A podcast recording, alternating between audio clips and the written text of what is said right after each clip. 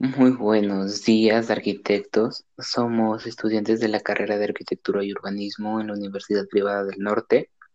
Mi nombre es Brian Edinson Arias Alvarado. Mi nombre es Dani José Quispe Muñoz.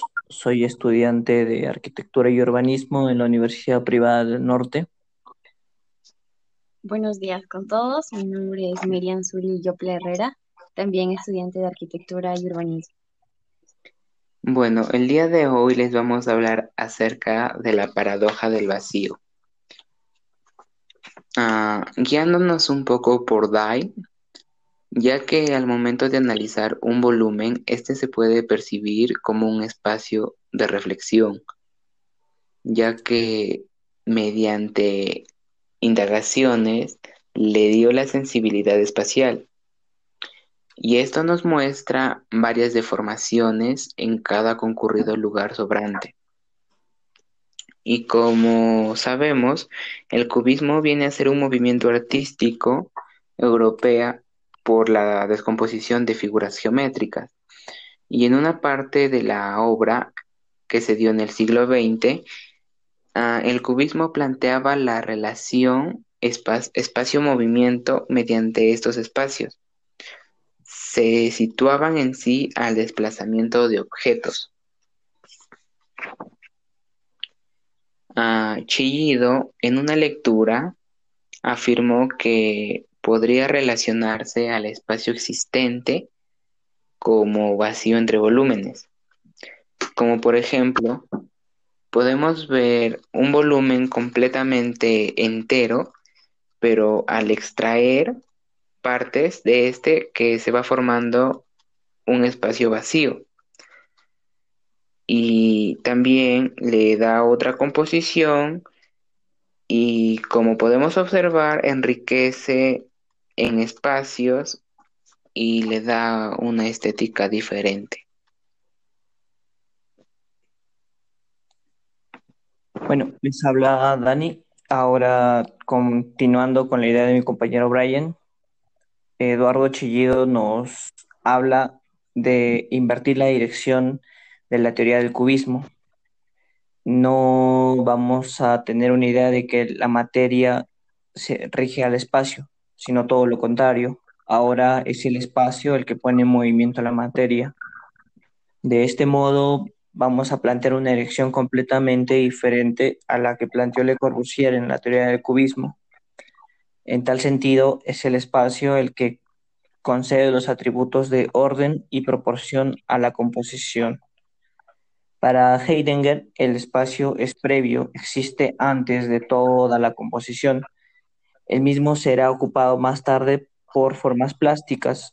Este concepto nos presenta tres tipos de volúmenes que van a ocupar el espacio. Estos son el, volumen cerrado, el volumen perforado y el volumen vacío, ya que en Sendupin plantea que el vacío no es la nada, sino por el contrario, este es la matriz del espacio.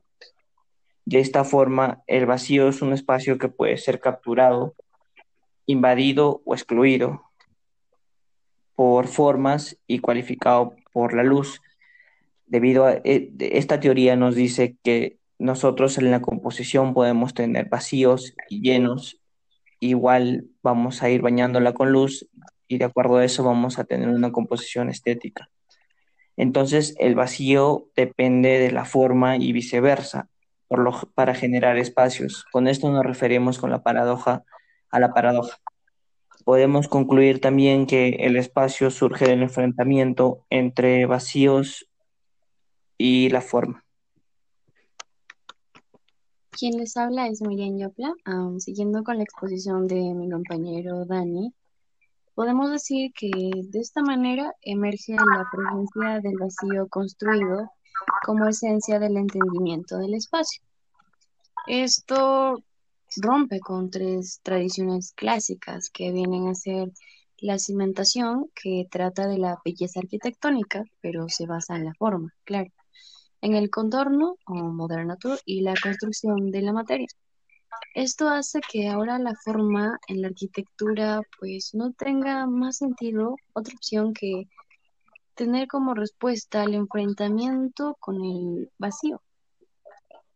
Pues también hablando del categórico aforismo de Stendhal, que incluso lo cito, en todo arte detenerse en perfecciones subalternas es confundir miserablemente el medio con el fin.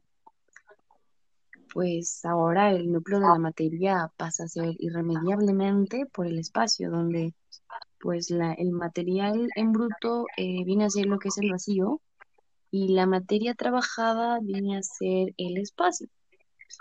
Entonces, la paradoja espacial se manifiesta simultáneamente de forma genera espacio y pues cambia a vacío genera espacio y forma. Así, el vacío trabaja con volúmenes, materiales, luz, creando espacios diferentes como ya sea en tensión, en gravedad y densidad, calificándolo hasta llegar a un talle, que esto ya es un espacio materializado. Y pues bueno, concluimos con que la arquitectura no solo debe ser capaz de expresar, sino también de construir una nueva, puede ser, sensibilidad ante el vacío, pues ahora sí, con el espacio, la contraposición surge como un emblema de la expresión del vacío, del vacío que ya es construido, ¿no? Y bueno, pues sin más que decir, les agradezco por prestarnos atención, espero que hayamos sido claros respecto al tema. Gracias. Gracias. Muchas gracias, arquitectos.